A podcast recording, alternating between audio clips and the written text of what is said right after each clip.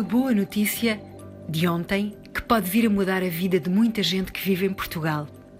Por iniciativa do Presidente da Assembleia da República, Ferro Rodrigues, conseguiu-se um consenso parlamentar para que todos os projetos de alteração à lei da nacionalidade sejam discutidos no próximo dia 11, incluindo o projeto do LIVRE.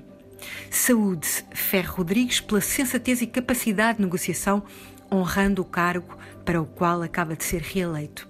Assim, os projetos do Bloco, PCP, Livre e PAN estarão todos na agenda.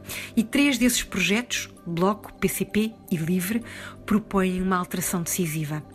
Até agora, na lei portuguesa, pesam mais os laços de sangue entre a pessoa e os seus ascendentes na definição da nacionalidade, aquilo a que se chama jus sanguinis.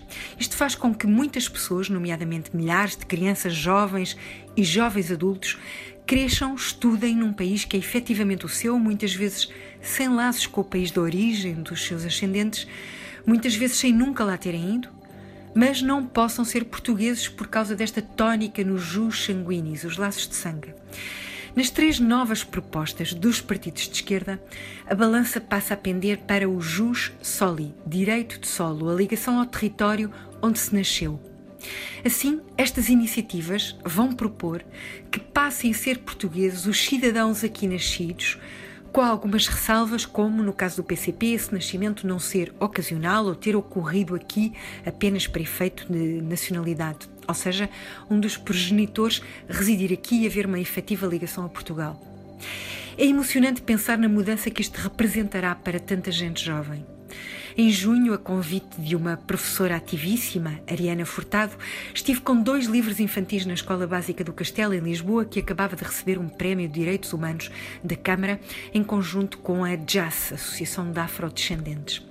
É uma vibrante escola pública, com meninas e meninos do Castelo, sim, da Moraria, mas também da linha de Sintra ou da Margem Sul. E uma diversidade que passa por famílias de 17 lugares de origem: Guiné-Bissau, Nepal, Nigéria, Bangladesh, Paquistão, Índia, Brasil, São Tomé e Príncipe, Cabo Verde, Angola, Roménia, Moldávia, Venezuela, Espanha, França, Inglaterra, Senegal. Foi nesta escola que primeiro pensei ao ver a notícia de ontem e na linha de Sintra, que atravesso sempre de comboio porque é a minha e onde há tantos lugares de origem também, mais do que nunca. O debate de dia 11 pode mudar a vida de muitos deles.